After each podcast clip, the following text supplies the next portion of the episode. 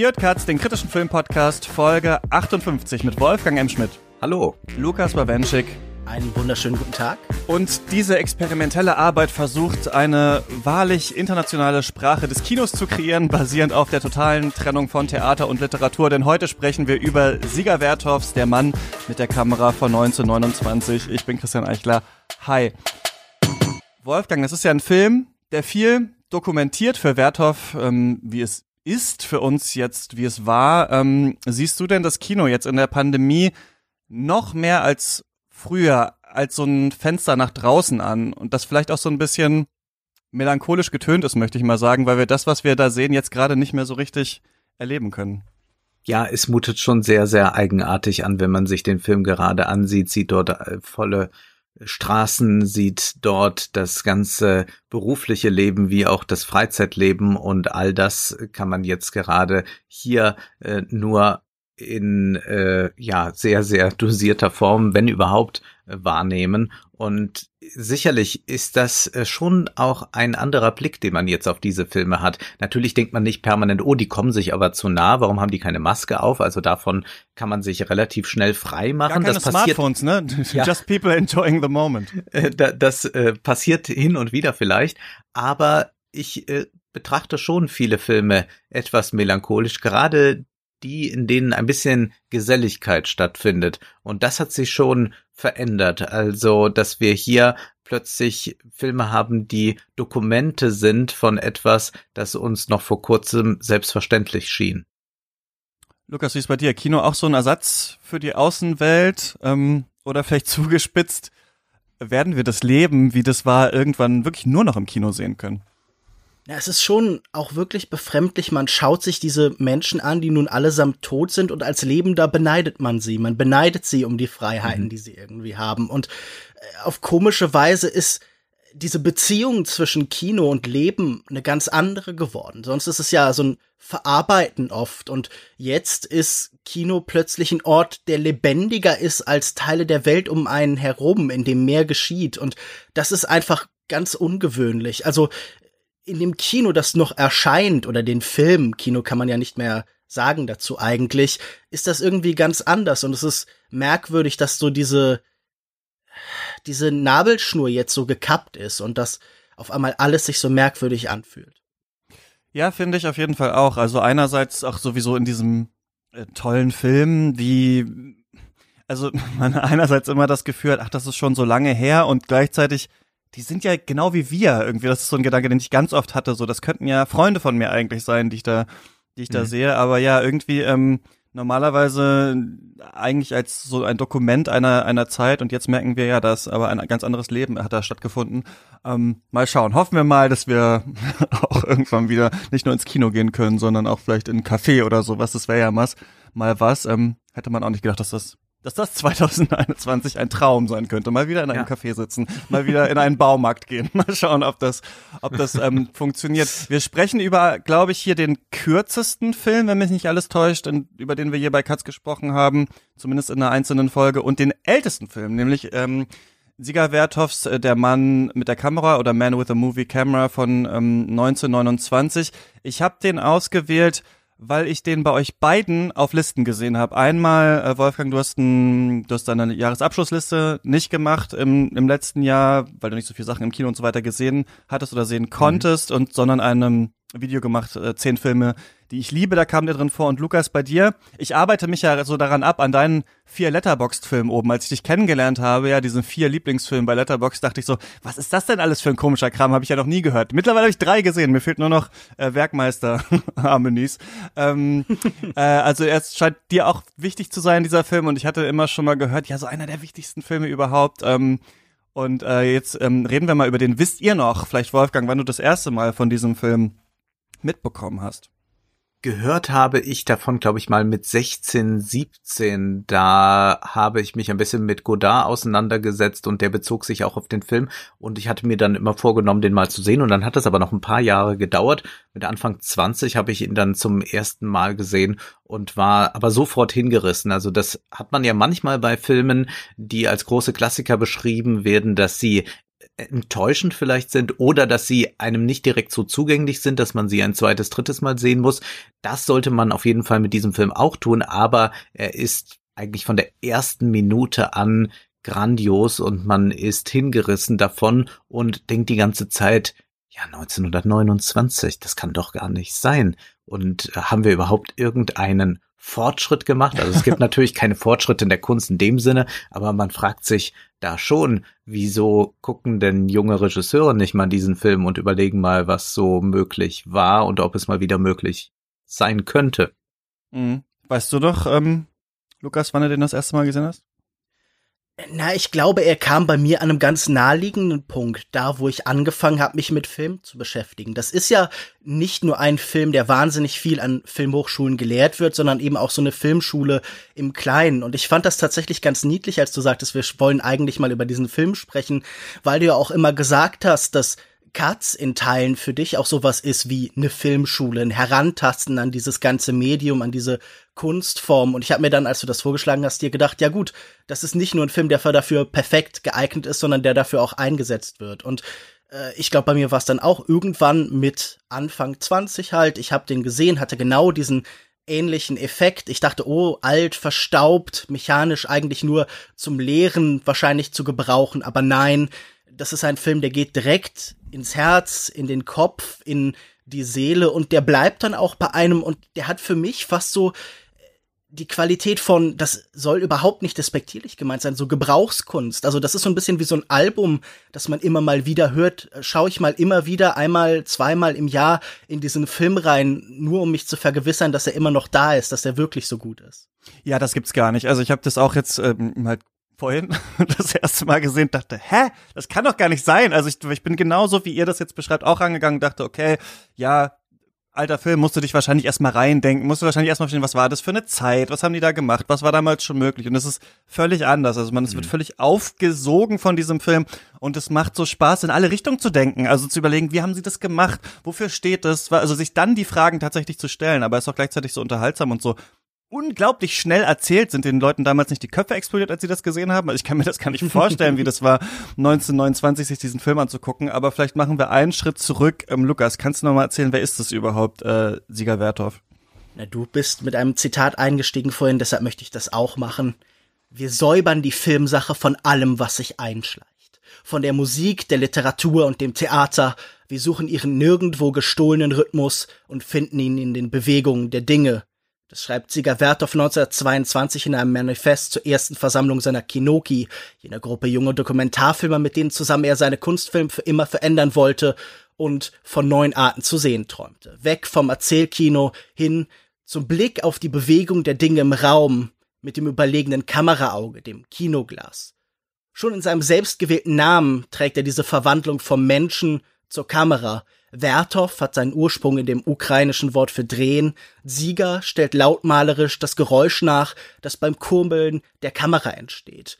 Geboren wird Werthoff am 2. Januar 1896 im polnischen Bialystok unter dem Namen David Kaufmann. Er wächst in einem jüdischen intellektuellen Haushalt auf, sein Vater ist Bibliothekar und David ist der älteste von drei Söhnen. Seinen Bruder Michael Kaufmann äh, sehen wir ja auch hier im Film. Der ist niemand Geringeres als der Mann mit der Kamera. Wir werden gleich noch über ihn sprechen. Und sein jüngster Bruder ist Boris Kaufmann. Auch der war hier im Podcast schon Thema. Äh, Christian, erinnerst du dich noch wann? Nein wir haben ja hier schon über L'Atalante gesprochen von Jean mhm. Vigo und ja. Boris Kaufmann ist ja auch Kameramann geworden, unter anderem eben für Jean Vigo, für Abel Gance, für Elia Kazan, für Sidney Lumet, für Samuel Beckett, für Otto Preminger. Äh, sicher auch kein unbedeutender im Kino, aber auch Davids erste, Talent. Erste Classic-Folge war das ja, als wir angefangen haben. Ah, stimmt, ich erinnere mich. Aber auch Davids Talent wird wahnsinnig früh deutlich. Schon im frühen Kindesalter mit zehn beginnt er Romane zu schreiben. Von 1912 bis 1915 wird er in einem Militärinstitut an Geige und Piano ausgebildet und ab 1960 studiert er in St. Petersburg am Psychoneurologischen Institut. Dort führt er dann erste Ton- und Montageexperimente mit einem alten Phonographen durch. Vor allem aber lernt er dort auch Kompanen und Freunde fürs Leben kennen, zum Beispiel eben den später sehr berühmten Journalisten Michael Koltschow, der ihm seine erste Stelle beim Film beschafft. Denn mit dem Anfang der Oktoberrevolution beginnt Kaufmann dann Wochenschauen zu drehen und vor allen Dingen auch zu schneiden.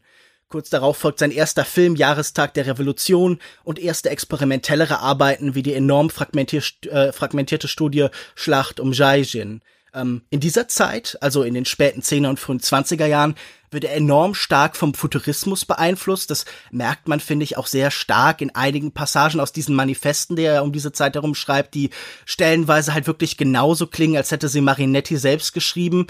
Er gründet dann diese Kinoki-Gruppe mit dem Team, in dem zum Beispiel auch seine Frau und sein Bruder sind, äh, dreht er 23 Teile der berühmten Wochenschaureihe Kino Pravda, also Kinowahrheit.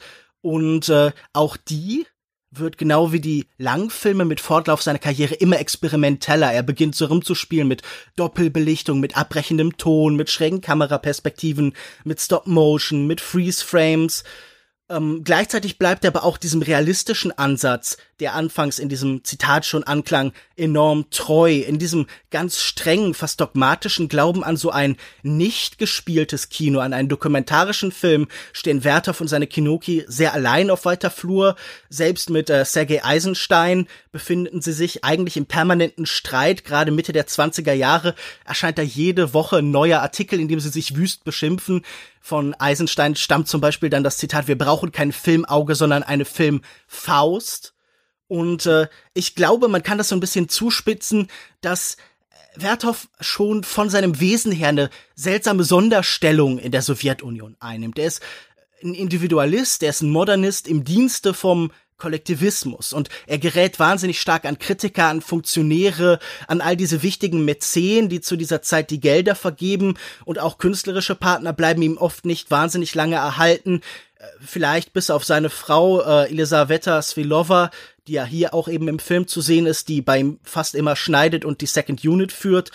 Und äh, wenn Werthoff überhaupt drehen kann, was er will, dann eben nur in wenigen glücklichen Momenten seiner Karriere. Sein Werk bleibt wahnsinnig bruchstückhaft und seine Karriere ist eigentlich so eine mehr oder weniger verhinderte. Nach der 21. Folge von Kino Prada 1925 kann er zwei Jahre lang fast gar nicht mehr arbeiten. Er wird 1926 bei Goskino, also der Behörde für das Filmwesen der Sowjetunion, unter ja, also vorgeschobenen, eigentlich mehr oder weniger ausgedachten Gründen entlassen. Der Mann mit der Kamera, über den wir heute äh, sprechen wollen, entsteht dann 1929 zum Beispiel mit Geld des ukrainischen Staatsstudios äh, und wird auch von der Kritik in weiten Teilen zerrissen, nicht nur in der Sowjetunion, sondern auch im Westen. 1930 folgt wahrscheinlich sein zweitberühmtester Film Enthusiasmus, auch bekannt als die Donbass-Sinfonie, so eine Mischung aus Propaganda und Filmpoem, die das Leben und Leiden von Kohlearbeitern in Donisbecken dokumentiert und der war vor allem dazu gedacht, Stalins ersten Fünfjahresplan zu feiern, wie das das Echo mhm. für seine Experimente wahnsinnig ablehnt. Äh, ein Fan findet er aber, der diesen Film wahnsinnig liebt und sich davon inspirieren lässt, äh, Charlie Chaplin. Und 1933 entsteht dann leider auch schon sein letzter Avantgarde-Film Drei Lieder über Lenin, der tatsächlich eben das zusammenfasst, drei Lieder über den geliebten Anführer. Spätere Werke wie das Wiegenlied von 1937, äh, der erzählt vom Leben der Frauen in der Sowjetunion, sind starke künstlerische Kompromisse. Äh, wenn man da reinschaut, das ist irgendwie ganz irritierend. Der besteht zur Hälfte eigentlich aus Aufnahmen von Stalin und zur anderen Hälfte aus Aufnahmen von begeisterten Frauen. Das heißt, er wirkt immer so ein bisschen wie so ein, wie so ein Zuhälter, ehrlich gesagt. Das ist ein ganz ja. befremdlicher so Film. Meine Insta-Stories auch, ja, zufällig. ja, so habe ich das auch immer verstanden man muss sagen, dass Stalin dann auch eine prägende Figur logischerweise in Werthoffs Leben wird. Der Schrecken des 20. Jahrhunderts macht auch vor ihm nicht halt. Freunde wie Michael Koltschow, den ich ja gerade schon angesprochen habe, fallen dem großen Terror zum Opfer. Auf der anderen Seite wird ein großer Teil seiner Familie, der eben weiter im Westen lebt, von Nationalsozialisten hingerichtet. Ab 1935 ist Werthoff fast 20 Jahre lang ein kaum bekannter Außenseiter ohne eigene künstlerische Stimme. Viele seiner Filme gehen verloren. Erst nach seinem Tod am 12. Februar 1954 wird er wiederentdeckt und dann zunehmend rehabilitiert. In den 60ern erscheint ein Buch mit seinen theoretischen Schriften in Russland und dann beginnen radikale Filmemacher dieser Zeit, wie zum Beispiel angesprochen Jean-Luc Godard mit seiner Ziga Vertov Group, ähm, sich auf ihn zu beziehen und noch im Dogma 95 Manifest wird er dann übernommen. Die neu entstehenden Filmhochschulen der 60er und 70er Jahre nehmen ihn über diesen Kanal dann auch in die Lehrpläne auf und der Mann mit der Kamera erweist sich, das habe ich ja vorhin schon so ein bisschen angedeutet, so als die perfekte Filmschule im Kleinen und so leben dann Werthoffs Bilder und Ideen bis heute weiter.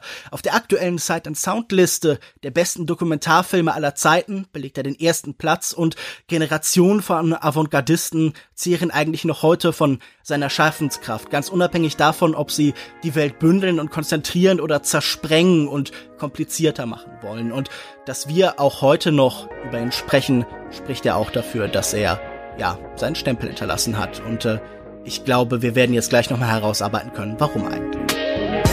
So, jetzt ein bisschen Werbung. Ich zähle einfach mal auf, äh, was es alles so gibt, wenn ihr Katz mit drei Euro im Monat auf Steady unterstützt. Ihr habt Zugang zum Katz Discord. Da ist es mittlerweile so, dass wir Montagabends die University Challenge zusammen gucken, Sonntagabend einen Film schauen, einmal im Monat ein Buch lesen, kommen wir später noch drauf hier in diesem Podcast. Ähm, es gibt mittlerweile ein Radio-Voice-Chat, wo man rein kann und einfach ähm, so ein Bot Musik spielen lassen kann. Also man kann so eine kleine äh, socially gedistanced Party da auch machen und so weiter ganz, ganz viele Sachen. Und ihr kriegt natürlich nicht nur diesen Discord-Zugang, sondern auch eine Mailback-Folge jeden Monat, in der Lukas und ich über Aktuelles reden. Die aktuelle Mailback-Folge ähm, ist gerade draußen und da haben wir über eure Vorhersagen für 2021 geredet und unsere Vorhersagen äh, abgegeben. Das ist so ein Tippspiel und wir gucken dann quasi in einem Jahr, wer gewonnen hat und der Gewinner oder die Gewinnerin kann das Thema einer Katz-Folge bestimmen. Und natürlich unsere großen Specials, in denen wir über Gesamtwerke von äh, Regisseuren und Regisseurinnen sprechen. Da ist die Folge zu Michael Haneke ähm, diesen Monat erschienen. Vier Stunden lang reden Lukas, Yannick, Nolting und ich über sein Werk. Wir sitzen gerade am Special zu Nagisa Oshima. Und eine Sache noch, wir planen ein neues monatliches Format, in dem wir über Genres reden. Ungefähr so zwei Stunden lang anhand von drei Filmen. Also ähm, und auch internationale Kinoregionen, also zum Beispiel äh, Wakaliwood, äh, tamilisches Kino, was ist eigentlich mit den Dogma-Filmen und so weiter. Also diese ganzen Sachen, das würden wir gerne machen. Dazu müssten wir auf Steady über 2100 Euro im Monat kommen. Wir haben von diesem Ziel 75 Prozent erreicht, also vielleicht ist das auch ein Grund für euch, Katz finanziell zu unterstützen, falls ihr da äh, monatlich Bock habt, dass wir über Blaxploitation und Screwball-Comedies reden. So, genug Werbung, jetzt geht's weiter. Wow, vielen Dank ähm, für diese, für diese schöne Einführung. Genau, das war die ganze Geschichte. Und jetzt auch bei Katz. Sieger Werthoff, hier ist er. Ähm, Wolfgang, kannst du noch mal kurz erzählen, was passiert denn überhaupt äh, in diesem Film? Ist ja eigentlich gar nicht so eine leichte Aufgabe. Nein, es gibt keine Handlung, beziehungsweise die Handlung ist die, dass ein Tag beginnt und er irgendwann wieder endet. Also dieser Film zeigt uns einen Tag in einer sowjetischen Großstadt. Der Film wurde in Kiew und Moskau und ich glaube auch in Odessa gedreht. Und man hat das aber alles so zusammengebastelt, dass es eine sowjetische Großstadt ist und man hat jetzt nicht äh, versucht zu zeigen, so ist Moskau. Und was wir dort erleben, ist das Erwachen einer Stadt. Wir sehen, wie der Betrieb losgeht, wie Menschen auf die Arbeit gehen, wie sie sich zurechtmachen für die Arbeit, wie die Maschinen langsam anfangen äh, zu laufen. Wir sehen dann äh, Arbeiter aus verschiedenen äh, Bereichen. Wir sehen eine pulsierende Stadt. Wir sehen aber auch äh, das Leben und den Tod. Also ein Kind wird geboren, jemand stirbt, äh, jemand heiratet, jemand lässt sich scheiden. zwischendurch kreuzen sich die Straßenbahnen und was auch sehr wichtig ist, wir sind im Jahr 1929, da haben wir ähnliches auch in Deutschland, was wir da so konstatieren können, ist nämlich, dass ein großes Freizeitleben plötzlich eine wichtige Rolle spielt, wenn man an die Studie von Siegfried Krakauer denkt, die Angestellten, dann geht es da sehr häufig darum, wie das Freizeitleben dann für den Arbeiter oder kleinen Angestellten ganz entscheidend ist und auch ideologisch natürlich durchdrängt ist. Auch das zeigt uns äh, Sieger Werthoff in diesem Film und Es ist aber auch ein Film, der uns jetzt nicht einfach nur sehr kurze Szenen schreibt, äh, zeigt. Äh, es ist eine Schnittfolge, die so rasend ist. Also es gibt ja immer diese Klage darüber, der ich mich hin und wieder auch anschließe. Äh, der Schnitt wird immer schneller. Man kann sagen, also viel schneller als Werthoff das damals gemacht hat, ist das heute auch nicht. Es ist mhm. rasant und es ist aber auch ein Film über das Filmemachen. Also der Titel heißt ja schon Der Mann mit der Kamera und wir sehen dort einen Mann mit der Kamera herumgehen. Wir wir sehen, wie er sie aufbaut, wie er verschiedene Perspektiven einnimmt. Also das ist ein äh, selbstreflexiver Film und man könnte diesen Film aber vielleicht auch nennen Die Frau am Schneidetisch. Denn auch das ist interessant. Der Film unterbricht irgendwann, wird langsam, die Bilder werden angehalten und dann sehen wir, wie eigentlich Film entsteht. Nämlich Film wird nicht nur gefilmt, sondern erst durch die Montage entsteht ein solcher Film. Und das war äh, jetzt nicht nur im Falle von Sieger Werthoff eine ähm, äh, oft äh, weibliche Aufgabe. Also das ist nicht nur, äh, dass es äh, Sieger Werthoffs Frau war, die oft für den Z äh, Schnitt zuständig war, sondern generell saßen häufig Frauen am äh, Schneidetisch. Und auch das sehen wir, wie also ein Film geschnitten wird. Und wir sehen aber auch noch dann, wie der Film quasi im Kino rezipiert wird von einem Publikum. Das ist ähm, so Meta-Meta, könnte man sagen. Plus auch noch Trickaufnahmen. Irgendwann fängt die Kamera, also das Stativ der Kamera auch noch an zu laufen. Das ist ein bisschen äh, Pixar-Movie avant la lettre. Das ist äh, so, so innovativ, wie man es äh, bis dato nicht gesehen hat. Es gibt allerdings einen Film, den sollten wir nicht unerwähnt lassen, der auch schon das pulsierende Leben in einer Großstadt zeigt, nämlich Berlin Symphonie einer Großstadt, zwei Jahre vorher mhm. entstanden von Walter Ruttmann. Und auch dieser Film ist sehr interessant, den sollte man sich unbedingt ansehen. Auch sehr, er ist sehr avantgardistisch, wenngleich ich sagen würde, Sieger Werthoff geht dann nochmal einige Schritte weiter.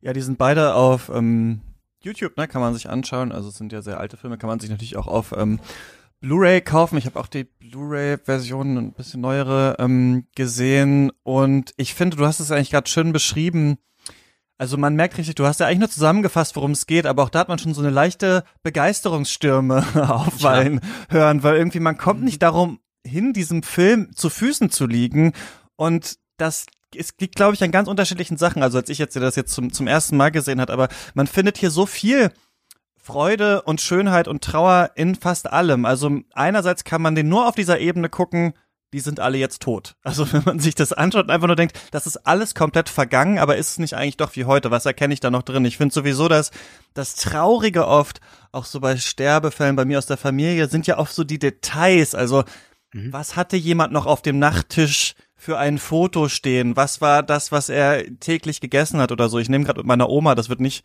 veröffentlicht, aber wir nehmen gerade so ein bisschen ihr Leben auf und es ist auch ganz interessant, an was sie sich noch so für Details erinnern kann, wie die Tischdecke früher angeordnet war bei der Mutter zu Hause. Für uns verdichtet sich das ja oft irgendwann, dass wir noch so ein paar Sachen wissen, ah ja gut, die haben da und da gewohnt, die haben das und das gemacht, aber hier sehen wir mal wieder so Geschichte in diesen Handgriffen, also sowas, was ich bei Hidden Life von Terence Malick gelobt habe, ist hier natürlich viel stärker drin. So, wir sehen, das ist eine Welt der Arbeiterklasse, eine Welt, in der Handwerk noch ähm, gelebt wird eigentlich und wir so richtig dieses Leben daran auch sehen können und gleichzeitig, ich weiß nicht, ob es euch auch so geht, wenn ihr den guckt, ihr habt den jetzt schon öfter gesehen, mir ploppen die ganze Zeit Filmtitel auf, wenn ich das schaue. Also ich schaue das so und denke mir so, Royal Tenenbaums, Tenet, Modern Times, Mission Impossible, Das Weiße Band, In der Glut des Südens. Ich denke bei jedem Shot irgendwie so, das hat, das hat der später dann gemacht, das hat der später gemacht. Also man guckt es so und hat das Gefühl, man sieht die ganze Filmgeschichte aber so wie in die Zukunft, so ein bisschen wie bei dieser einen Kurzgeschichte auf der Arrival basiert. Man sieht schon die Zukunft ablaufen in der Vergangenheit als Erinnerung. Also wenn man den Film mhm. sieht, ich habe das Gefühl, bei diesem Film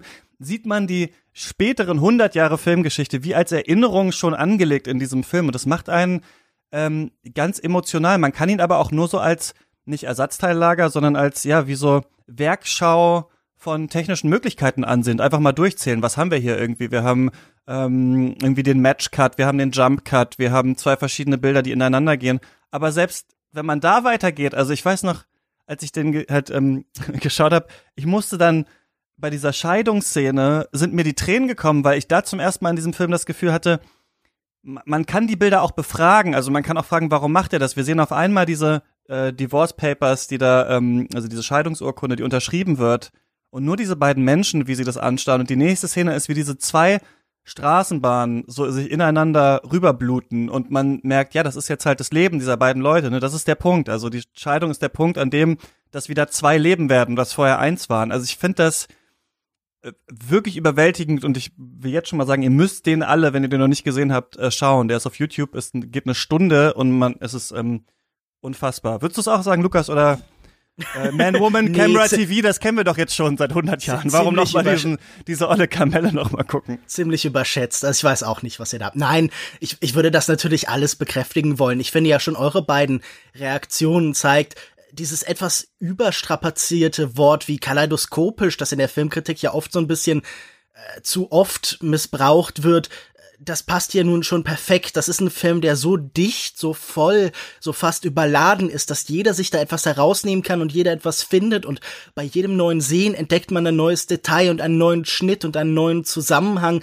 Ich würde mich für diesen Film auch stark machen. Erstmal, wir können ja zu weiteren Analysen gleich noch im Detail kommen, als Actionfilm, als Film der Aktion mhm. ausstellt. Ich fand das ganz bemerkenswert. Ich glaube, David Bordwell, der ja ab und zu immer noch mit dem Klicker im Kino sitzt, hat damals auch die Durchschnittslänge der Shots äh, berechnet bei verschiedenen Filmen, zum Beispiel bei äh, Michael Bays Armageddon. Und dieser Film hat genau dieselbe Schnittfrequenz, 2,3 äh, Sekunden dauert die durchschnittliche Einstellung. Und tatsächlich denke ich bei diesem Film auch, wie du das schon gesagt hast, viel an Actionfilme. Gerade wenn ich da diesen Kameramann, der hier auch immer so ein bisschen Stuntman ist, in dieser Art, mhm. wie er diese Einstellung einsammelt, da muss ich dann viel an Jackie Chan Filme denken oder an The Raid und äh, The Raid 2, wo der Kameramann ja auch durch Scheiben springt, wo der Kameramann genauso Teil des Stunt-Teams ist wie alle anderen. Also diese schiere Kinetik, diese Frenetik, diese Bewegung, die nicht aufhört und einen mit reißt, die auch tatsächlich etwas Rauschhaftes bekommt mit der Zeit, gerade am Ende, wo dieser Freizeitaspekt aufgegriffen wird und der Rausch tatsächlich auch Thema wird, aber je nachdem, welche Musik man dazu hört, also ich habe ja nun jetzt schon verschiedene Varianten, also entweder die von Michael Nyman, der ja zum Beispiel für Peter Greenaway immer die Soundtracks macht, oder vom Cinematic Orchestra oder von allen möglichen Privatkünstlern, äh, das ist ja auch immer ein Film, der sich aufbaut, der in seiner Bilderfrequenz vieles vorwegnimmt, was dann Experimentalkünstler wie zum Beispiel Stan Brackett später gemacht haben, wo es dann vor allen Dingen um den Rhythmus der Bilder geht und man wirklich das Gefühl bekommt, also diese Begriff der Großstadtsymphonie, dass das so ein bisschen ins Blut, in den eigenen Körper übergeht, diese Bewegung und dass man Teil davon wird und dass man sich selber auch erfährt als jemand, der Teil dieses Lebens ist. Also nicht als Ersatz, sondern man lernt plötzlich das, was zu dieser Zeit ja noch eine wahnsinnige Überforderung ist, dieses moderne Großstadtleben, plötzlich gleichzeitig so schnell und so wahr kennen, wie es ist, aber man kann es auch greifen und ordnen lernen. Also es, es gibt ja, glaube ich, von ähm, Georg Simmel dieses äh, Buch über das Geistesleben der Großstadt von 1903 mhm. oder 1904, wo es ja auch viel um diesen Schock geht oder Wolfgang hat das gesagt, bei Krakauer klingt es ja auch immer wieder an, diese Überforderung der Großstadt. Viele Theoretiker in der Weimarer Republik, auch zum Beispiel Bela Belasch oder so, haben ja darüber geschrieben. Und ich finde das spannend als Film, der einen eigentlich überfordert, aber trotzdem in dieser Überforderung immer ein Gefühl auch von von Ordnung und von mhm. Struktur mhm. gibt, der einen verstehen lässt, wie diese Dinge zusammenhängen und der dieses kubistische, sich selbst aufzuzeichnen, einsetzt, um einem auch zu zeigen, so hängt alles zusammen. Also ich habe oft in diesen Vernetzungen, in dieser Montage das Gefühl, ich lerne gleichzeitig jedes Detail kennen, aber auch die Welt als Ganzes, als großer Zusammenhang. Mhm ich will auf einen Punkt eingehen und äh, unterstreiche das auch vollkommen, dass wir es mit einem Actionfilm zu tun haben und es ist ja auch total einleuchtend, dass es da dann eine Verbindung zu Chaplin gibt, wenn man an Modern Times denkt. Und ich mhm. will noch mal das aufgreifen, was Christian gesagt hat, dass er von dieser äh, Scheidungsszene sehr gerührt war und auch diese Verbindung sehr schön fand, dass man dann Straßenbahnen sieht, die sich kreuzen oder die dann wieder auseinandergehen darin liegt ja auch eine gewisse Problematik. Also man kann diese äh, Szene auch ganz anders lesen, nicht in einer Weise, dass sie einen berührt, sondern man könnte auch sagen, mein Gott, welch eine Kälte aus diesem Film spricht, dass mhm. für ihn das äh, parallel gesetzt werden kann. Dort gehen zwei Menschen auseinander und dort gehen zwei Straßenbahnen auseinander. Und das ist vielleicht ein sehr interessanter Aspekt, dass dieser Formalismus, das ist ja manchmal auch ein Schimpfwort und das wurde auf Werthoff dann auch von Stalin quasi so angewendet, dass in diesem Formalismus tatsächlich eine Kälte, vielleicht auch eine Unmenschlichkeit liegt, die durchaus beabsichtigt ist. Also man kann diesen Film rezipieren als das volle, pralle Leben, gerade jetzt, weil wir es so wenig haben. Man kann aber auch sagen, es ist eigentlich ein Film, bei dem äh, das Individuum eigentlich keine große Rolle mehr spielt, sondern eher gibt es eine große Nivellierung des Individuums, äh, dass man nämlich alles mhm. miteinander analog sitzt. Es spielt keine Rolle, äh, ob da jemand äh, sich gerade küsst, ob eine Tür aufspringt, irgendeine äh, Lokomotive pfeift oder ein Schornstein raucht. Das ist alles eigentlich eins. Und es gibt einen äh, Text, ähm, und zwar Kinoki Umsturz, auch von Sieger Werthoff, und da sagt er, die sorgfältigste Prüfung hat nicht einen einzigen Film gefunden, nicht einen einzigen Versuch aufrichtiger Bemühung um eine Befreiung der Kamera, die der bedauerlichen Sklaverei des unvollkommenen und beschränkten menschlichen Auges unterworfen ist. Wir sind nicht dagegen, wenn der Film unter Literatur und Theater vergraben wird. Wir haben vollstes Verständnis für die Verwendung des Films in allen Gebieten der Wissenschaft, betrachten jedoch diese Funktion des Films als Nebenlinien und Abzweigungen. Und diese Auseinandersetzung äh, damit, dass das menschliche Auge nicht gut genug ist, die haben wir im Film dann nochmal ganz deutlich, indem er mal so einen äh, ein Kameraschwenk des menschlichen Auges zeigt, also wie wir so gucken, und da wird uns fast schwindlig und wie besser, wie genauer, wie äh, grandioser eigentlich die Kamera ist. Das heißt, wir haben hier schon auch die Abwertung des menschlichen Blicks, beziehungsweise vielleicht sogar auch eine sehr starke Relativierung des Menschen an sich. Also auch das steckt in diesem Film. Das ist sicher diese Beziehung zum Futurismus, die ich in meiner Einführung mhm. auch angesprochen habe, wo es ja auch oft über die Überwindung des Fleischlichen und die Hinarbeit zum Maschinellen, zum Flugzeug, zum Rennauto und so weiter geht. Und ich finde, das vollzieht der Film ja in Teilen am Ende auch nach. Aber ich habe das Gefühl, wir sind hier jetzt nun trotzdem noch nicht bei Donna Haraway, wir sind jetzt noch nicht beim Accelerationismus, wir sind nicht bei ähm, Alex Williams und Nick Sranich mit Inventing the Future und äh, Postkapitalismus und irgendwie so Gedanken von voller Automatation und Überwindung des Menschen, sondern ich habe das Gefühl, auch wenn das sagt, der Mensch, äh, das hast du jetzt nicht vorgelesen, aber das kommt in diesen Aufsätzen ja auch vor, der Mensch ist als, als Filmsubjekt sogar unterlegen gegenüber der Maschine, weil er sich, weil er nie ganz Bewegung sein kann, weil er ja auch immer irgendwie so was Menschliches, was, was wir vielleicht positiv als widerständig besetzen würden, irgendwie in sich hat. Aber ich, ich habe schon das Gefühl, dass im Zusammenkommen von, von Mensch und Bewegung dann doch auch nicht nur Kälte liegt, sondern dass diese menschlichen Momente immer größer werden und immer thronen über den mechanischen, dass bei allen Bemühungen von ihm, das zu nivellieren, das gleich zu machen, solche menschlichen Momente wie der, der Christian berührt hat, herausstechen. Und ich glaube nicht, dass das intentional ist. Ich glaube nicht, dass das seine volle Absicht ist. Aber ich glaube, dieser Film tritt in seinem Versuch, die Maschine über den Menschen zu stellen, den Beweis an, dass auch die Mechanik des Kinos das nie ganz kann und dass die menschliche Neigung, das Gesicht, den Körper über alles andere zu privilegieren, dass die in diesem Film uns auch immer wieder vor Augen geführt wird.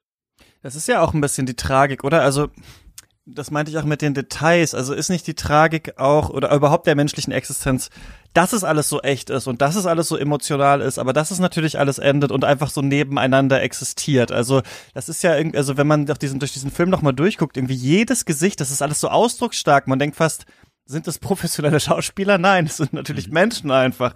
Ja, also so wie man es fast gar nicht äh, spielen könnte. Also das hat ja so eine also einerseits an sich einfach in dieser und ich finde gerade noch mal auch jetzt fast 100 Jahre später in dieser Gesamtschau, in diesem Nebeneinander hat das einfach eine große Melancholie, dass man nicht nur weiß, ja, früher haben die Menschen mal äh, Zigaretten gestopft, sondern nein, das alles war einmal das Leben und das ist jetzt ähm, vorbei. Und also das finde ich auf jeden Fall auch schön, das sehe ich ja auch. Denkt ihr denn, das ist eine, also Wolfgang, wenn du sagst, ähm, vielleicht ist es auch negativ, zu lesen. Ist es denn so eine leichte Kritik oder ein Unbehagen vielleicht am Sowjetsystem, was, was, was du hier rausliest, damit, dass das alles so nebeneinander und so mechanistisch ist? Also es ist mein Unbehagen daran, aber es ist, glaube ich, nicht das Unbehagen von Sieger Werthoff, sondern ich glaube, dass er das tatsächlich feiert und dass er das aber äh, verknüpft. Es gibt, wenn ich das äh, noch vorlesen darf, einen Essay, der äh, ein bisschen gut, ein bisschen schlecht ist über Werthoff und Hitchcock, der ist von Jacques Rancière, der ist erschienen in Spielräume des Kinos und jetzt geht es hier aber nicht um Hitchcock, da schreibt Rancière über Werthoff, die Entfaltung der Bewegungen des Maschinenauges gewinnt in Anbetracht dieser inneren Zerrissenheit ihre politische Tragweite, indem die kinematografische Einmütigkeit von Werthoff den Nihilismus verjagt und den Rausch der Bewegung und Geschwindigkeiten feiert, bewahrt er vom Nihilismus zumindest ein Prinzip, nämlich jenes, dass die Bewegung des Lebens kein Ziel und keine Richtung hat. Das ist es, was die gleiche Aufmerksamkeit für die Arbeit des Minenarbeiters und für die Schönheitspflege der eleganten Leute, für die Maschinen der, neue, der neuen Industrie und für die Tricks der Zauberkünstler bedeutet. All diese Bewegungen sind gleichwertig. Es ist weder wichtig, woher sie kommen, noch wohin sie sich bewegen oder zu welchem Zweck sie dienen, ob der Produktion, dem Spiel oder dem Trugbild. Sie bilden dieselbe Eurythmie des Lebens, die sich im Szenario ausdrückt, das der Kommunist Werthoff mit dem späteren Nazi Ruttmann teilt, nämlich das Szenario der Symphonie der Großstadt zwischen dem Morgen und des mühevollen Erwachens und dem Abend der Vergnügungen. Und was wir doch, glaube ich, hier erleben, ist, dass das gezeigt wird, aber schon in einer Weise, dass das als eine äh, doch ein, ein modernes Plädoyer lesbar ist, als ein Plädoyer für das moderne Leben. Und das liegt, glaube ich, daran, dass man hier mit Intensitäten arbeitet. Es ist ein unglaublich intensiver Film, der genau auch diese Intensivierung immer wieder vornimmt und immer wieder schafft, noch zu steigern. Ähnlich ist das auch bei Ruttmann. Und das äh, zeigt mir doch äh, sehr klar, dass wir es hier mit einem Menschenbild zu tun haben, das nicht eines ist, das noch aus dem 19. Jahrhundert ist. Und es ist ja von äh, Lukas schon sehr schön dargestellt worden, wie schwierig es für Sieger Werthoff war, dann mit Stalin zurechtzukommen, weil Stalin diesen diese Idee des neuen Menschen, die sehr stark leninistisch angehaucht war, äh, nicht mehr wollte, sondern auch wieder die Klassiker reetabliert hat in den 30er Jahren und äh, deshalb auch eine solche Filmkunst nicht mochte. Und insofern ist mein Unbehagen vielleicht eher eines, dass ich doch das äh, einzelne Individuum mehr hervorziehen möchte, den einzelnen Menschen mehr in den Mittelpunkt stellen möchte, wenngleich man auch da aufpassen muss, dass man nicht in so eine andere Ideologie äh, fällt. Nämlich es gibt noch einen dritten Film, den man vielleicht hier nennen müsste, nämlich von King Vidor, The Crowd. Und das ist ein Film über die Massengesellschaft und dort wird aber immer so ein Einzelner gezeigt. Der Hollywood-Film liegt immer äh, der, der, der Einzelne sehr nah. Und da sehen wir immer einen Einzelnen, wie der in der Menge steht und verloren ist, äh, alle in grauen Anzügen. Wo gehe ich nur hin? Äh, wie unterscheide ich mich von diesen? Und bei mir kommt manchmal doch dieses äh, äh ganz starke Gefühl durch, dass man diese äh, diese Art des neuen Menschen, äh, der zugleich ein sehr äh, technischer ist, dass das doch etwas ist, was mich eher abschreckt. Sicherlich auch vor dem Hintergrund, den Lukas jetzt gerade angesprochen hat, mit äh, Transhumanisten wie Donna Haraway ich glaube halt, dass das ein wahnsinnig zerrissener Film ist. Ein Film, der innerlich mhm. auch Widersprüche, einfach durch seine schiere Dichte an Bildern und dadurch eben auch Gedanken an Thesen und Synthesen, ist das ein Film, der innerlich gespalten ist. Es geht natürlich um das Erwachen dieser Stadt und damit auch um das Erwachen des, Ki äh, des Kommunismus, des Proletariats,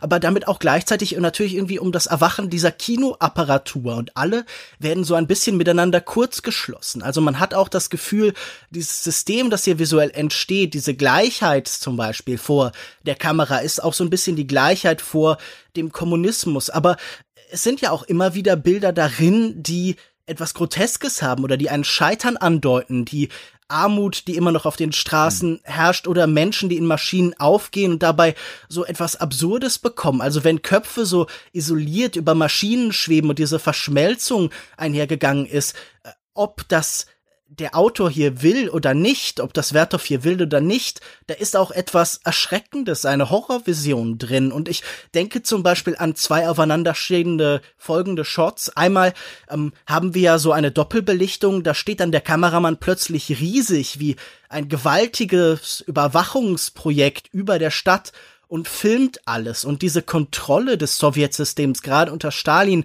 klingt da auch so ein bisschen an. Das ist ja das Benthamsche Panoptikon eigentlich, ja. das wir da schon sehen. Und ich glaube auch, dass dieser Individualist, dieser Künstler mit eigenem Ausdruckswillen auch immer ein Unbehagen mit dieser perfekten Apparatur um sich herum hatte, auch in der Zeit, in der er das gefeiert hat. Also gerade die späteren Filme sind ja auch immer gleichzeitig Avantgarde-Projekt und eben Propaganda und dieses Aufeinandertreffen, dieses Miteinanderringen ist, glaube ich, auch das, was diese Filme heute noch so vital macht. Ein reiner Propagandafilm wäre wahrscheinlich aus heutiger Sicht dann wenig erbaulich, also so sozialistischer Realismus oder so, da würden wir wahrscheinlich halt sagen, das ist halt Kitsch in weiten Teilen. Ja. Aber genauso würden wir wahrscheinlich auch bei einem reinen Experimentalfilm, einem, der wirklich nur noch Form ohne Bezug zur Welt ist, den Kopf schütteln und sagen, ja gut, das ist für Leute interessant, die halt Schnitt studieren. Aber in diesem Aufeinandertreffen, da finde ich, passiert wahnsinnig viel. Und ich glaube, dass dieser Film zu, also natürlich ist das immer eine Zuspitzung, natürlich ist das immer eine Reduzierung von Wirklichkeit, um diese Aussage treffen zu können, aber ich glaube, er ist zu komplex, um sich ideologisch so klar und eindeutig einordnen zu lassen. Das Unbehagen teile ich mit Wolfgang, aber ich glaube, der Film teilt es eben auch mit Wolfgang in Teilen. Er bejaht das nicht alles. Ja, habe ich auch das Gefühl so ein bisschen, weil ähm, als du Nihilismus auch dann in dem Text da zitiert hast, Wolfgang, dachte ich auch so, ja, das ist irgendwie, das ist nihilistisch, aber dabei so melancholisch, also weil jeder einzelne Mensch eben doch so seinen Moment bekommt. Also wir sehen nicht nur die Handgriffe, wir sehen nicht nur die Leute von hinten, sondern wir sehen dann, wie die ähm, Hochspringerin da über die über dieses Seil drüber springt und so richtig in die Kam sich richtig freut irgendwie, dass sie es geschafft hat. Man hat das Gefühl, man steht da auch mit dabei, man feuert irgendwie an und man kann sich direkt vorstellen, okay, was hat die vorher gemacht, was macht sie später, was ist der Traum vielleicht auch hier, ne? Also ich finde, dadurch, dass er dann doch so behaart, auch auf den ähm, Gesichtern kriegt trotzdem jeder Mensch seinen Moment, was man natürlich vielleicht auch so lesen kann, dass ähm, dass, dass, dass man dann sagt, ja, es wird alles gleich gemacht und trotzdem kann jeder seine Individualität behalten, aber ähm, ich finde auf jeden Fall, da, da, da ruht er dann doch schon ziemlich drin. Wie seht ihr denn diese ganze Geschichte des Mannes mit der Kamera? Also wer ist das eigentlich genau? Was ähm, soll uns hier gesagt werden? Weil was ich sehr interessant finde ist, ich habe das vorhin schon gesagt bei diesem dieser Scheidungsszene. Der Film regt zum Denken an und das ist ja bei älteren Filmen nochmal, was die Special Effects angeht, nochmal ein bisschen stärker so, weil uns ja oft das Vokabular heutzutage fehlt. Also wir nicht genau wissen, wie wird überhaupt CGI genau gemacht, so dass wir die Filme manchmal gar nicht mehr befragen können, ohne nochmal irgendwie einen Kurs in Blender oder so gemacht zu haben, weil wir sagen einfach nur, ah, okay, dann haben sie es scheinbar mit dem Computer gemacht. Das ist ja bei alten Filmen anders. Da fragen wir uns ja, wie ist der denn da bei 2001 auf der Innenseite dieser Raumstation lang gejoggt? Das geht doch eigentlich gar nicht oder so. Und hier ist es natürlich auch die ganze Zeit so. Und eine Szene ist für mich bezeichnend, als äh, als, als, als wir dieses Auto sehen, also die, so eine Gesellschaft von Leuten fährt in einem Auto lang und die reden so miteinander und ähm, man denkt sich dabei erstmal nichts natürlich, weil man guckt diesen Film natürlich mit dem Wissen von heute, ne? Also es ist ja schwer zu abstrahieren, was gab's da noch nicht damals. Und das muss man ja dann hier so ein bisschen anfangen und versucht es. Und dann sieht man ja aber, also Werthoff macht es einem ja leichter und zeigt ja dann, wie jemand auf einem anderen Auto steht und das Auto filmt. Also wir verstehen, ach krass, der Kameramann muss ja jetzt und der Filmer muss ja. jetzt auf das andere Auto gegangen sein und das filmen. Und dann dachte ich, okay, das ist natürlich krass. Und dann ist mir aber aufgefallen, Moment mal, da mhm. muss ja noch ein Auto sein, wo jemand draufsteht, um das wiederum zu filmen. Also ich habe dann richtig so gemerkt, also wie ich, wenn mir selber so der Groschen gefallen ist, dass Werthoff, ohne jetzt den dritten oder den zweiten Kameramann zu zeigen, nochmal suggeriert, hier ist noch was Größeres, es war eigentlich noch aufwendiger. Und da habe ich mich dann obwohl es jetzt nicht so die krasseste Leistung war, schlau gefühlt, als ich das gesehen habe, weil ich dachte, Moment mal, da muss ja noch einer sein eigentlich. Und ich finde, dass wir ihn hier sehen, wie er in den Minen ist, wie er da ähm, in dieser Schmelze ist, wie da das Feuer speit, wie er auf diesem Heißluftballon über diesen Wasserfall darüber fliegt, wo ich dachte so, ja, also das sind ja Shots, weiß ich nicht, das würden sich heute... Ja, das nicht an einem Kran? Die, ja, ja, genau, ist ein Kran, du hast recht, ja, meiner Erinnerung war schon wieder der Ballon. Aber ähm, auf jeden Fall habe ich das Gefühl so, dass, dass, dass er ja auch, auch sagt, das Filmemachen ist auch Arbeit, ist auch harte körperliche Arbeit und man muss, um mhm. das zu machen, richtig auch dahin gehen, ähm, mit dabei sein und das ist auch lebensgefährlich. Ähm, beein, lebensgefährlich ja. sogar, ja, genau, das ist richtig beeindruckend. Wie seht ihr hier seinen Kommentar zum zum Mann mit der Kamera. Nein, das ist ein Was? Gegenkommentar zu Hollywood, würde ich erstmal sagen, denn in Hollywood ist die Kamera unsichtbar. In Hollywood sehen wir etwas und glauben, ach so ist die Wirklichkeit, das ist ein Abbild der Wirklichkeit und dann stellt man fest, naja, irgendwie kann das aber auch nicht so ganz sein. Und dann äh, fängt eigentlich die Ideologiekritik an, wenn man sich klar darüber wird, dass äh, der Film jetzt äh, doch auch ein sehr gemachter ist. Und diese unsichtbare Kamera ist ja was, was äh, seit den 70er Jahren auch ganz, ganz stark dann äh, kritisiert wird, zum Beispiel von feministischer Seite von Laura Mulvey. Und wir haben hier das Gegenprogramm, den Gegenentwurf und damit können wir auch so ein bisschen das äh, russische, sowjetische Kino an sich charakterisieren, das natürlich durch dieses ganz explizit machen von Montage oder dem explizit machen von hier wird gefilmt, äh, erst einmal verhindert, dass wir so eine Immersion erfahren, dass wir plötzlich in eine Geschichte hineingesogen werden und nicht mehr reflektieren über das, wie ist es gemacht. Also, dass Produktionsprozesse sichtbar werden, das ist etwas sehr, sehr sozialistisches und das ist unglaublich äh, toll, weil man sehr viel lernt. Also diese äh, Sache, die du da gerade beschrieben hast, die wurde mir, glaube ich, beim zweiten, dritten Mal sehen auch irgendwann klar, dass man äh, da in dem Moment denkt, ja, aber da, da muss noch äh, auch noch, noch jemand dort hier außen stehen, mhm. weil ich es ja sonst nicht sehen könnte. Und das, glaube ich, hat äh, eine an sich schon ideologiekritische Funktion, dass man also darüber nachdenkt, über die Gemachtheit und damit sieht man auch äh, in gewisser Weise die Konstruiertheit von dem, was uns um, umgibt, nämlich dass die Gesellschaft etwas Gemachtes ist, nichts Natürliches ist. Und dadurch haben wir eine ganz starke politische Implikation und es ist selbstverständlich großartig für all jene, die äh, besser verstehen wollen, wie eigentlich äh, Film funktioniert und äh, welche äh, Aufgabe ein guter Filmemacher so eigentlich hat. Ich finde diesen Effekt ja ganz schön, den du beschreibst, Christian. So diese Idee, okay, da ist noch ein dritter Kameramann dahinter. Diese Idee, selbst wenn wir durchschaut haben, selbst wenn wir aus der Immersion herausgerissen sind, sind wir noch nicht bei der reinen Wahrheit, bei der Wirklichkeit, sondern immer noch bei einem Wirklichkeits Effekt. Also dieser Film weist uns darauf hin, dass eigentlich hinter jeder Kulisse immer noch eine weitere Kulisse haft. Also so dieses äh, Torhüter-Parabelhafte des Kinos, dass jede entlarvte Illusion eigentlich immer noch eine weitere Ebene mit sich bringt. Ich finde an dieser Szene mit dem Ausstellen dieses Effekts ja auch so besonders schön. Wir haben dann einmal diese Frau, diese Gesellschaft da in dem Auto, eine Frau davon, die diese Kurbelbewegung der Kamera dann nachahmt mhm, und ja. äh, sich auch gewahr wird, dass sie Teil dieser Produktion sind. Und das haben wir ja mehrfach, dass auch die Menschen plötzlich in Teilen begreifen, Teil eines, eines filmischen Systems irgendwie zu werden. Also zum Beispiel in dieser Szene, wo äh, verschiedene Dokumente unterzeichnet werden, Scheidungen, Hochzeiten und Leute sich das Gesicht, das Gesicht verdecken. Sie wollen nicht Teil sein des Ganzen. Und das ist irgendwie, finde ich, auch schön, dass in dieser, in diesem Film auch die Erkenntnis liegt, wir können uns in Teilen dem gefilmt werden, dem Teilwerden von Strukturen auch verweigern, aber wir dürfen uns nie der Illusion hingeben, dass wir damit sofort aus allem heraustreten, sondern es gibt immer noch ein äh, Verblendungszusammenhang ist vielleicht jetzt ein großes Wort, aber es gibt immer noch einen anderen Kontext dahinter, den wir erfassen würden. Und ich glaube, äh, auch diese Schule des Sehens, die in diesem Film angelegt ist, also die Art, wie er uns zeigt, wie Effekte gemacht werden, das hast du ja alles gerade schon auch so ein bisschen herausgearbeitet. Diese Idee, dass wir auch bei Filmen immer skeptisch sein müssen, das ist ja eine Form von Erziehung, die man jetzt in Filmen, die in letzter Konsequenz immer auch Propaganda sein sollen, gar nicht erwarten dürfte. Also Propaganda, die uns in Teilen auch immunisiert gegen Propaganda, das ist ja schon bemerkenswert.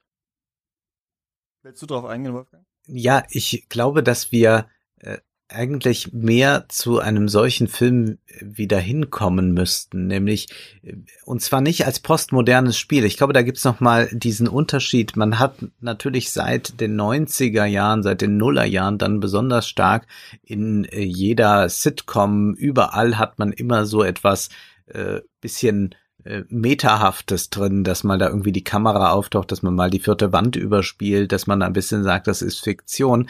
Aber oftmals dient diese dann eigentlich nur dazu, dass man auch quasi damit noch so einen ironischen Standpunkt mit hinzunimmt, um sich dann eigentlich abzudichten gegen die Ideologie, die, äh, gegen die Ideologie, mhm. die man permanent dort dann verkündet. Und das hier ist schon auf einer auf einem anderen Niveau und auch eine andere Qualität, die Sieger Werthoff uns hier nahelegt. Und es ist, wie Lukas das jetzt gerade so schön gesagt hat, äh, es ist äh, gewisserweise Propaganda, insofern als erstmal jeder Film vielleicht in gewisser Weise Propaganda ist, aber hier schon ein gewisses Menschenbild und ein gewisses Gesellschaftsbild propagiert wird, aber es wird das Ganze in einer reflektierten Form angeboten und damit schon zur Disposition äh, gestellt. Und das ist etwas sehr anti-autoritäres, was da drin liegt. Und das zeigt sicherlich auch, dass wir es hier eben nicht mit einem systemkonformen Künstler zu tun haben, sondern mit einem, der sich seiner künstlerischen sehr wohl bewusst ist und diese auch immer versucht stark zu machen. Und das ist ja auch eine, die wir dann selbst übernehmen können. Denn es ist ja nicht, dass wir hier einfach gesagt bekommen, wie wir die Gesellschaft zu sehen haben, sondern wir müssen dann, das erleben wir gerade, wie wir drei permanent jetzt äh, versuchen, diesen Film in den Griff zu bekommen. Wir müssen selber ganz viel leisten, müssen also auch Arbeiter werden als Zuschauer. Und das ist eine Ebene, die ich heute bei so vielen Filmen vermisse und die könnte man viel stärker wieder einüben und deswegen würde ich sagen, muss man diesen Film vielleicht auf der technischen Ebene wirklich schon mal so als großes, äh, ja, vielleicht als ein wohltemperiertes Klavier sehen, ja, wie Bach das wohltemperierte Klavier komponiert hat, da kann man auch als Musiker äh, immer nachschauen, äh, was alles eigentlich möglich ist. Da hat man das mal so alles dargelegt. Aber ich glaube auch auf der Ebene, wie wir über Film nachdenken und wie der Film über sich selbst nachdenken kann, äh, ist man hier äh, in einer Weise doch in eine Richtung gekommen, äh, die so, so weit ist, dass wir eigentlich danach sehr viele Schritte zurückgegangen sind. Eigentlich ist man dann doch ein bisschen rekrediert wieder. So hoffe ich, dass der Film nicht nur dann in Filmhochschulen als ein Beispiel dafür gezeigt wird, was alles technisch möglich ist, sondern auch, dass man in anderer Weise äh, den Film als Film im Film thematisieren kann. Es gibt bei äh, hier Steve McQueens Widows, ich muss nur gerade dran denken, diese eine Szene, wo ich glaube von Colin Farrell wird der gespielt, gespielt, der Politiker, da irgendwie aus dem aus der armen ähm, aus dem armen Bezirk in den reichen Bezirk fährt und man sieht das nur so in der Spiegelung auf der Außenseite der Autoscheibe. Also man sieht ihn rausgucken und wir sehen so, wie sich die Stadt quasi um ihn rum verändert. Und das wurde dann so als eine absolut geniale Szene und das kann nur äh, McQueen und sowas beschrieben. Man hat das Gefühl, man guckt diesen Film und es ist voll damit, ne? Also es ist jede, also Sieger Werthoff schmeißt die fast die genialen, ja, ein Jahrhundert überdauernden Shots einfach so weg. Gut, jetzt kommt der nächste und jetzt kommt noch mal einer und jetzt kommt noch mal einer. Ähm, am Anfang wird ja gesagt im Film, das soll hier eine neue Sprache sein, die nicht Literatur ist, die nicht Theater ist. Und wir sind davon mhm. ja wirklich sehr weit weg. Also wenn wir uns anschauen, Mank, uh, One Night in Miami, Malcolm and Marie, es wird ja nur noch geredet, geredet, geredet, geredet mittlerweile in diesen Oscar-Filmen. Ähm, was erkennt ihr denn, das würde mich noch interessieren, Lukas, denn hier so drin, ist das wirklich also etwas, was man auch wirklich visuell erfahren kann? Denn wir haben in der Mailback-Folge auch schon mal drüber geredet, dass du meintest, dass äh, du, glaube ich, auch so wie so eine Art, so ein bisschen manchmal Nostalgie für diese Kritik hast, die an dem Tonfilm vorgenommen wurde, früher, wo gesagt wurde, mit dem Tonfilm geht eigentlich was verloren, und zwar, dass man wirklich über die Bilder erzählen muss. Und hier habe ich daran wieder denken müssen und das tatsächlich so ein bisschen gespürt, dass ich dachte, boah, das wäre eigentlich ganz schön viel möglich im Kino, was wir nicht machen, weil man ein Drehbuch-Oscar will und Schuss gegen Schuss auf dem Smartphone gut aussieht, jetzt um es mal zugespitzt zu sagen. Ja, ich finde, dieser Film äh, zeigt schon eine Zukunft, die hätte sein können, auch in Teilen. Man mhm. fragt sich, wäre nicht sehr viel mehr und sehr viel anderes möglich gewesen. Es gibt ja immer wieder Filmemacher, die sagen, das Kino ist eigentlich noch ein unentdecktes Land. 90, 95 Prozent der Mittel, die es gibt, die wurden noch nicht ausgeschöpft. Und das ist einer der Filme, in dem ich dieses Versprechen irgendwie erfahren kann, wo ich immer denke, ähm, ich sehe heute ganz viele Künstler, die einzelne Ideen davon weiterdenken, aber nie alle zugleich und nie so viel und nie so dicht. Und das finde ich schon bemerkenswert. Und ich glaube, ich würde zu der Frage von vorhin noch ergänzen wollen, zu dieser Diskussion, dass ich das Gefühl habe, das ist vor allen Dingen auch ein wahnsinnig aufrichtiger Film gegenüber uns als Zuschauer. Äh, ein Künstler, der sich halt hinstellt und sagt, die, die beste oder die einzige Wahrheit, durch die ich euch geben kann, ist, ich werde euch hier anlügen in der einen oder anderen Form und das immer vor Augen geführt zu haben in diesem Kontext, in diesem Einfallsreichtum ist schon bemerkenswert und zu dieser Frage, sorry, wenn ich jetzt noch mal zurückgreife und eine eigentlich sehr schöne Frage noch mal unterbrechen wollte, weil ich den Gedanken noch ganz spannend fand oder diese Anekdote. Es gibt diese Geschichte, dass Werthoff in verschiedene Kopien und verschiedene Fassungen dieses Films Einzelbilder hineingeschnitten hat, die so dazwischen flackern, die man gar nicht wahrnimmt, und zwar von einer Pistole, von einer Mauserpistole, um mhm. den Zuschauer so ein bisschen unterbewusst oder bewusst daran zu erinnern, dass sie immer noch eine Gefahr ist, dass sie immer auch irgendwie etwas drin liegt, das man nicht beherrschen kann, dass er auch immer eine Macht über uns hat, die ihm vielleicht selber nicht geheuer ist, die vielleicht einer Pistole gleicht. Und diesen Gedanken fand ich irgendwie total schön oder rührend, so etwas Kleines, Unsichtbares, das sich zwischen diesen tausenden Ideen und Bilder verbergt, das wir vielleicht gar nicht erfassen können, das uns aber, also wie so eine persönliche Signatur oder so, vielleicht wie so eine Unterschrift, die man bei einem Gemälde findet, wenn man unter drei ähm, Ebenen von, von Farbe irgendwie hindurchkratzt. Also diese Idee, dass ganz tief im Inneren dieses riesigen Apparats immer noch der Künstler sitzt, der uns sagt, ich weiß, dass ich da selber nicht die vollständige Kontrolle drüber habe. Ähm, aber er hatte schon mehr Kontrolle als viele anderen. Und ja, wenn du sagst, äh, da ist auch etwas, das hätte sein können, dann würde ich das 100% unterstreichen. Das ist ein Versprechen, das das Kino nicht ganz einlösen kann oder nur in Momenten halt.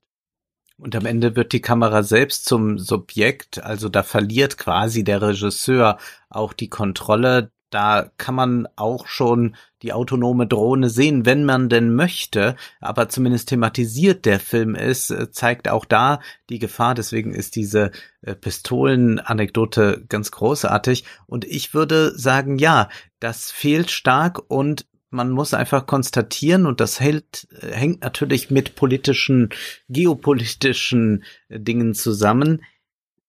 Die Sprache Hollywoods ist hegemonial geworden. Und damit meine ich gar nicht, dass Hollywood jetzt immer noch so hegemonial ist, sondern wir können das auch, wenn wir uns russische Blockbuster oder chinesische Blockbuster ansehen, erleben. Es ist die Sprache Hollywoods und es ist eine Weise zu erzählen, die hegemonial geworden ist. Und ich glaube, dass jetzt durch so ein sehr, sehr flaches Konsumieren von Filmen und Serien, das eher noch zugenommen hat und dann ist man vielleicht mal begeistert, wenn die ein oder andere Serie nochmal einen tollen Shot wagt, aber sonst ist es ja einfach auf einem Malcolm und Marie Niveau. Irgendwelche Leute unterhalten sich in einem Schwarz-Weiß-Film und man fragt sich, macht es doch bei Twitter, warum braucht er dafür noch einen Film?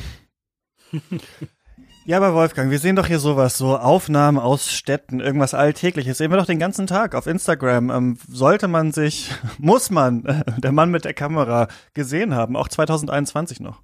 Man muss, denn diese Leute da bei Instagram haben, also ich rede jetzt von den Influencern, ich rede jetzt nicht von Leuten, die da ein bisschen äh, was probieren und die ein bisschen Fotokunst nach Instagram bringen, auch das soll es ja geben, aber ich rede jetzt mal von diesen Influencern, die haben ja eben keinen Blick für genau das, was uns Sieger Werthoff zeigt. Also wenn man wirklich mal etwas sehen will und nicht nur zugekleistert werden will mit diesen äh, Photoshop-Mädchen und Jungs, die da irgendwelche äh, grässlichen Filter über ihre grässliche Welt legen, dann sollte man sich unbedingt der Mann mit der Kamera ansehen. Ich würde aber noch weitergehen. Wer sich für Film interessiert, muss den Film gesehen haben, anders geht das gar nicht. Lukas, muss man das wirklich machen? Stimmt das, was Wolfgang sagt?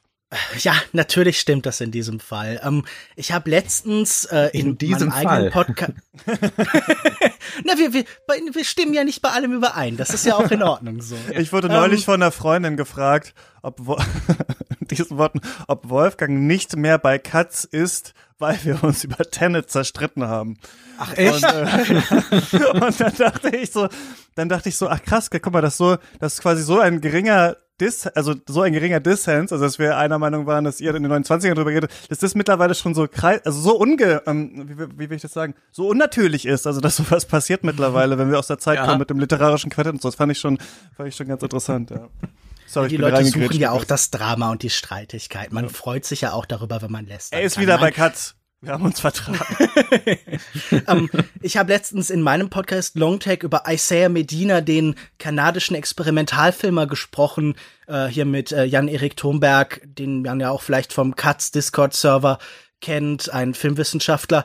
Und äh, ich musste bei diesen Filmen, die jetzt 2020 entstanden sind, vor allen Dingen an diesen Film denken. Sein Echo halt überall, auch noch bis ins Gegenwartskino. Man muss nur danach suchen. Und da, wo es angewendet wird, da liegt immer noch eine gewisse Gefahr, die Mauserpistole, ein ideologischer Zugang, der Maschinen über den Menschen stellt, der mir auch unbehagt, aber andererseits ist da auch so viel Wert da drin, ist da auch so viel nicht nur mitreißendes und bewegendes, sondern auch etwas, das einen in so eine spannende Überforderung bringt. Der Zustand heute ist ja eigentlich auch ähnlich wie damals 1929. Wir sind wieder in den 29ern, es ist ein Jahrhundert vergangen und wieder ist eine Überforderung da. Es ist nicht mehr die Großstadt, es ist nicht mehr die Elektrotechnik, sondern es ist jetzt das Internet, das Digitale, das uns zersplittert und zerreißt und das uns tausende von Eindrücken zugleich zukommen lässt. Aber ich glaube, das Kino, diese Art von Kino, ist eine Möglichkeit damit umzugehen, weil das Kino noch im Chaos ordnet und Struktur und Logik schafft in einer Welt, die uns vielleicht längst über den Kopf gewachsen ist. Und ich glaube, dass das Kino sowohl im Beschleunigen als auch im Verlangsamen eine Möglichkeit sein kann, mit dieser neuen Welt zurechtzukommen. Äh, genau so im Jahr 1929 wie eben jetzt heute im Jahr 2021. Ja, auf jeden Fall. Muss man gesehen haben und man muss es gesehen haben, denn ihr habt das noch nicht gesehen. Ihr habt, guckt euch das heute an, auf YouTube geht da drauf oder wo auch immer oder holt euch die Blu-ray. Ist doch auch oder, nur eine Stunde. Äh, es gibt eine Stunde lang guckt es an, ähm, ihr werdet, ähm, ihr werdet eu euren Augen nicht, ähm, nicht trauen können. Und ich finde, also ich habe das gesehen und dachte, das muss man ja, das kann man ja jeden Tag gucken. Könnte man jeden Morgen, könnte man der Mann mit der Kamera gucken, weil wahrscheinlich lange beschäftigt und äh, man würde lange noch was Neues ähm, erkennen. Ähm, ja, auf jeden Fall sollte man gesehen haben und dann äh, danach natürlich drüber reden, was man da überhaupt gesehen hat. Wir haben natürlich nicht hier alles ansprechen können, aber ähm, ein paar Sachen immerhin schon. Ähm, Wolfgang, was ist die letzte andere gute Sache, die du gesehen hast? Hast du was Gutes ich gesehen? Ich habe was Kurioses und vielleicht auch Gutes gesehen, und zwar Calamity Jane. Das ist ein Western aus dem Jahr 1953 mit Doris Day in der Hauptrolle. Und Doris Day, die kennt man ja als putzmuntere Sauberfrau der 50er Jahre, die dann in Rock, mit Rock Hudson so lustige Komödien gedreht hat. Aber sie hat auch mal einen Western gemacht. Das ist eine Western-Komödie. Calamity Jane heißt auf Deutsch schwere Colts in zarter Hand. Also ein bisschen bekloppt dieser Titel. Das ist aber sehr schön. Insofern, als naja. äh, hier schon angedeutet wird, dass da was nicht so ganz zusammenstimmt. Und ja, wir haben es hier mit einer historischen Westernheldin zu tun. Diese Jane gab's wirklich. Doris Day spielt sie und die tritt sehr burschikos auf, ist auch sehr männlich gekleidet, lernt aber dann dort eine Frau kennen, eine Revue-Sängerin und ist ganz hingerissen von ihr, auch wie eine Frau sonst noch aussehen kann. Und eigentlich wird hier eine lesbische Liebe erzählt. Natürlich 1953 und Hollywood, das kann nicht sein. Und dann kann man dort äh, mit Verwunderung sehen, wie diese Liebesgeschichte nachher in einen heterosexuellen Rahmen gepresst wird, denn es gibt noch zwei Männern, die dann da auftauchen und äh, die dann diese lesbische Liebe äh, verhindern beziehungsweise das dann in andere Bahnen denken. Und es ist so ulkig zu sehen, wie Hollywood immer sich so vortastet und dann doch rechtzeitig wieder den Schwanz einzieht und sagt, ah nee, das wollen wir aber jetzt nicht machen. Hier, wo können wir dann hier doch mal wieder eine heteronormative Geschichte präsentieren? Und es ist ein ganz äh, charmanter Film und Doris Day singt einen wunderbaren Titel, Now I Shouted from the Highest Hills. Und das ist ein ganz äh, großartiger Love-Song und ich empfehle diesen kuriosen Western sehr, zumal es auch nur sehr wenige Western gibt, mit einer Protagonistin. Calamity Jane. Lukas, was hast du gesehen? Ich habe zum Valentinstag eine Blu-ray geschenkt bekommen und zwar Mishima Alive in Four Chapters von Paul Schrader 1985 sein Biopic, aber anders als man denkt von Yukio Mishima, dem japanischen Autor, der am 25. November 1970 sich äh, per Harakiri das äh, nein, per Seppuku das Leben genommen hat, nachdem er eine Regierungsgebäude gestürmt hat mit einem engen Kader von Freunden und, naja, die Wiedereinsetzung des Kaisers und die Rückkehr zur Samurai-Tradition gefordert hat. ähm, dieser Film zeigt sein Leben, aber er zeigt es nicht einfach so ganz klassisch von der Wiege bis zum Grab, sondern er filtert das durch vier Romane, zum Beispiel eben ähm, so Sachen wie der Goldene Pavillon, viele Sachen, die jetzt zuletzt in neuen Übersetzungen bei Kein und Aber erschienen sind und äh, versetzt diese in so ganz bunte, abstrakte Theatersets, die wirklich ganz fantastisch aussehen. Ein Film, der äh, wirklich atemberaubende Farben uns zeigt und der auch das Leben dieses sehr komplexen, sehr vielschichtigen, sehr schwierigen Künstlers auf eine Weise uns nahelegt, die man selten sieht. Biopics sind ja sonst eine sehr trockene, sehr wenig anspruchsvolle oder interessante Herangehensweise an das Leben eines Menschen und hier filtert man ihn aber auf so spannende Weise durch seine eigene Kunst und durch seine Auf und Abs, dass es eine helle Freude ist. Es ist auch hervorragend gespielt. Ich bin kein Riesenfan von Philip Glass, aber der Soundtrack, der hier dazu äh, ja geschaltet wird, der ist auch wirklich sehr faszinierend und äh, es gibt auch einen Grund, warum der immer wieder für alles Mögliche eingesetzt worden ist. Also zum Beispiel für diverse Trailer und so. Äh, ich habe diesen Film jetzt auch zum, glaube ich, vierten Mal gesehen und äh, war diesmal so berührt wie noch nie. Vielleicht einfach, weil ich mehr von Mishima gelesen habe. Vielleicht, weil ich jetzt im Kontext unserer äh, Nagisa Ushima Folge das Ganze noch mal ein bisschen anders gesehen habe. Aber äh, ich kann die nur empfehlen und ich sah dann am Tag danach auch erst gerade auch in der Arte Mediathek zu finden. Also es gibt keine Ausrede, nicht Mishima Alive in Four Chapters anzusehen. Ganz hervorragender Film. Genau, wir reden über Nagisa Oshima mit Rüdiger Suchsland zusammen Ende Februar, also kommt wahrscheinlich am 28. oder am 1. März die Folge raus. Könnt ihr hören, wenn ihr Katz unterstützt. Ich habe mir dieses Jahr vorgenommen, mehr zu lesen und mir wurden immer schon mal die Kurzgeschichten von Ted Chang empfohlen. Ja, so ganz berühmter Sci-Fi-Kurzgeschichtenautor. Ähm, ich mochte seinen zweiten Kurzgeschichtenband Exhalation sehr gerne, bis auf so ein paar Ausnahmen. Also ich finde, er die Ideen sind immer sehr gut und sehr hard Science eigentlich und er hatte geniale Ideen. Also er überlegt sich zum Beispiel, wie war da eigentlich das biblische Weltbild, wie war der Turmbau zu Babel, was wäre denn, wenn das tatsächlich geklappt hätte oder sowas und dreht dann daraus halt eine Geschichte. Und jetzt lese ich den ersten ähm, Band davon, Story of Your Life, und darin ist ja die Geschichte auf der Arrival basiert. Also ich hatte die damals schon gelesen, nachdem ich Arrival von Villeneuve gesehen hatte. Jetzt nochmal die Geschichte gelesen, wieder gemocht und dann nochmal den Film gesehen und der hat mich jetzt beim war jetzt, glaube ich, nur das zweite Mal nicht mehr so stark begeistert wie beim ersten Mal. Ich finde, dass Chang in der Kurzgeschichte dieser ganzen Sprachebene, wie dieser erste Kontakt abläuft, wie überhaupt Sprache verstanden werden kann, einen größeren Raum einräumt als Villeneuve. Aber man musste Villeneuve auch loben. Er macht sehr viel intelligente Entscheidungen auch in Arrival. Also einerseits jazzt er das unglaublich auf, diese ganze Geschichte, also zu einem mhm. internationalen Militärkonflikt. Da kommt ja dann auch seine humanistische Message ein bisschen rein, die es in dem Buch nicht gibt eigentlich so richtig. Also da ist es relativ un bleibt es eigentlich unverstanden, warum die Aliens auf die Erde ähm, gekommen sind. Ich finde eben interessant, dass er das, dass er das macht. Ähm, ich glaube, Villeneuve musste das machen oder wollte das machen, um den Film Blockbuster-mäßiger erscheinen zu lassen. Ich glaube, vielleicht, wenn er, weiß nicht, wenn er es heute nochmal machen würde, vielleicht oder später, vielleicht hätte man das eher rausgenommen und einer anderen Seite mehr Raum gegeben. Aber ich verstehe, warum es drin ist. Und was ich noch dazu sagen wollte, ist, ohne jetzt, wo ich vorhin schon ganz kurz was gesagt habe, Villeneuve geht mit der Ebene der Erinnerung anders um als in der Geschichte und ich finde es sehr intelligent, wie er das macht. Also jeder, der die Geschichte gelesen hat und den Film gesehen hat, so Villeneuve framed es als eine Sache, in der Geschichte ist es andersrum geframed und ähm, ich finde es von ihm sehr intelligent, das als Film so zu machen. Wenn ihr Arrival gesehen habt und mögt, kann ich wirklich nur empfehlen, diese Geschichte äh, zu lesen, weil ich finde, dass es einerseits ein schönes Sci-Fi-Gedankenexperiment ist, auch mit, was sich ja mit Sprachtheorie auseinandersetzt, was ich clever finde, aber auch eine Metapher fürs Leben ist. Also die Erinnerung an etwas, was noch nicht passiert ist. Das ähm, musste ich ja bei diesem Film dran denken und ähm, das, das passt auch so ganz gut eigentlich. Deswegen ähm, kann ich nur empfehlen. Äh, wir machen uns im Discord ja immer drüber lustig, dass man dauernd alles Mögliche als ist ja wie Black Mirror mittlerweile bezeichnet, wenn man einfach nur meint, das ist Sci-Fi. Aber also Ted Chang ist wirklich wie Black Mirror in besser. Auf jeden Fall äh, kann ich empfehlen, mal zu lesen. Ist sehr unterhaltsam und trotzdem ziemlich clever und am Ende jedes Buches äh, erklärt er nochmal so ein kurz ein paar Absätze, was er sich dabei gedacht hat. Und das ist eigentlich relativ sympathisch, weil er meistens einfach von irgendwem auf irgendeiner Tagung was dazu gehört hat und dann dachte, gut, dann schreibe ich darüber eine Geschichte, das klingt ja ganz cool. Also ähm, kann ich empfehlen, aber reicht jetzt auch langsam mit, ähm, mit Ted Chang bei mir.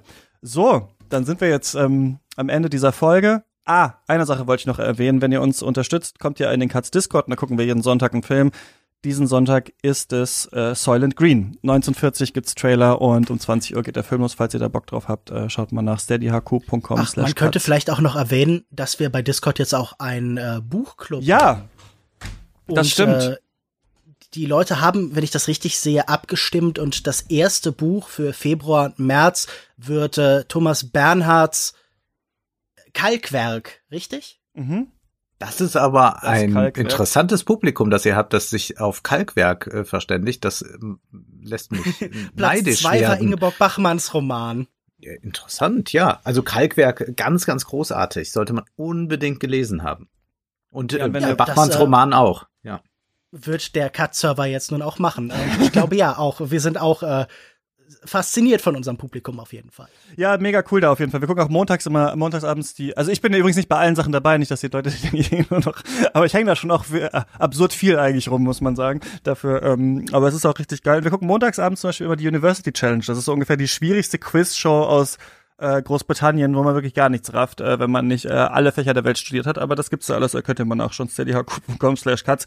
Genug Werbung, ähm, wir hören uns hier wieder in der nächsten Woche und reden da höchstwahrscheinlich nicht über einen einzelnen Film, sondern über Film-Twists. Also warum sind eigentlich irgendwann so Anfang 2000er diese Twist-Mindgame-Movies so groß geworden? Was ist ein guter Film-Twist? Wollen wir eigentlich mehr Twists oder nicht? Denn wir haben jemanden zu Gast, der ähm, ein Buch darüber geschrieben hat. Und so eine Art von Folgen würden wir gerne irgendwann mal als Special-Format machen. Also später mal jeden Monat über Genres und sowas reden. Das wird deswegen so ein kleiner Testlauf. Das gibt's hier äh, nächste Woche bei Katz. Bis dahin, ähm, nein, erstmal danke euch beiden, dass ihr mit mir über Werthoff hier gesprochen habt. Vielen Dank.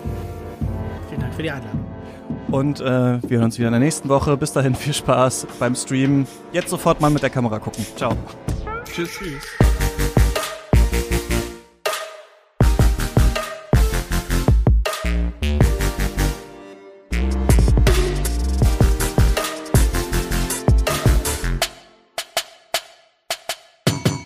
Katz ist eine Produktion von mir, Christian Eichler. Ihr könnt mich erreichen unter katzpodcast.yahoo.com oder auf Twitter at chr-eichler.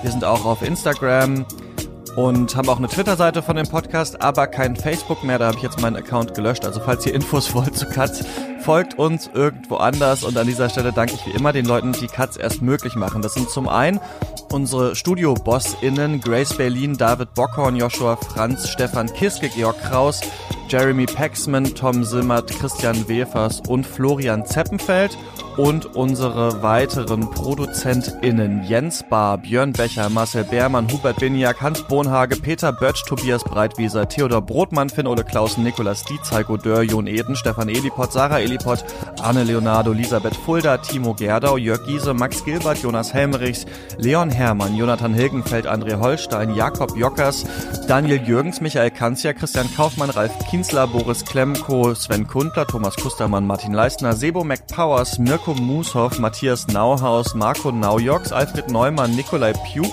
Simon Popp, Philipp R., Alexander Saadlo, Michael Schill, Gerrit Schlaf, Martin Schubert, Lukas Sieber, Andreas Siegmann, Luis Sir Excelot, Malte Springer, Eik Stankiewicz, Marius Stein, Valentin Tischer, Michael Urbanovic, Tobias Walter, Wolfi Wave, Regula Weber, David Wieching, Florian Wittenbecher, Stefan Ziede, Christoph Zollner, Falk Tschitschmann und meiner Oma. Macht's gut, bis nächste Woche.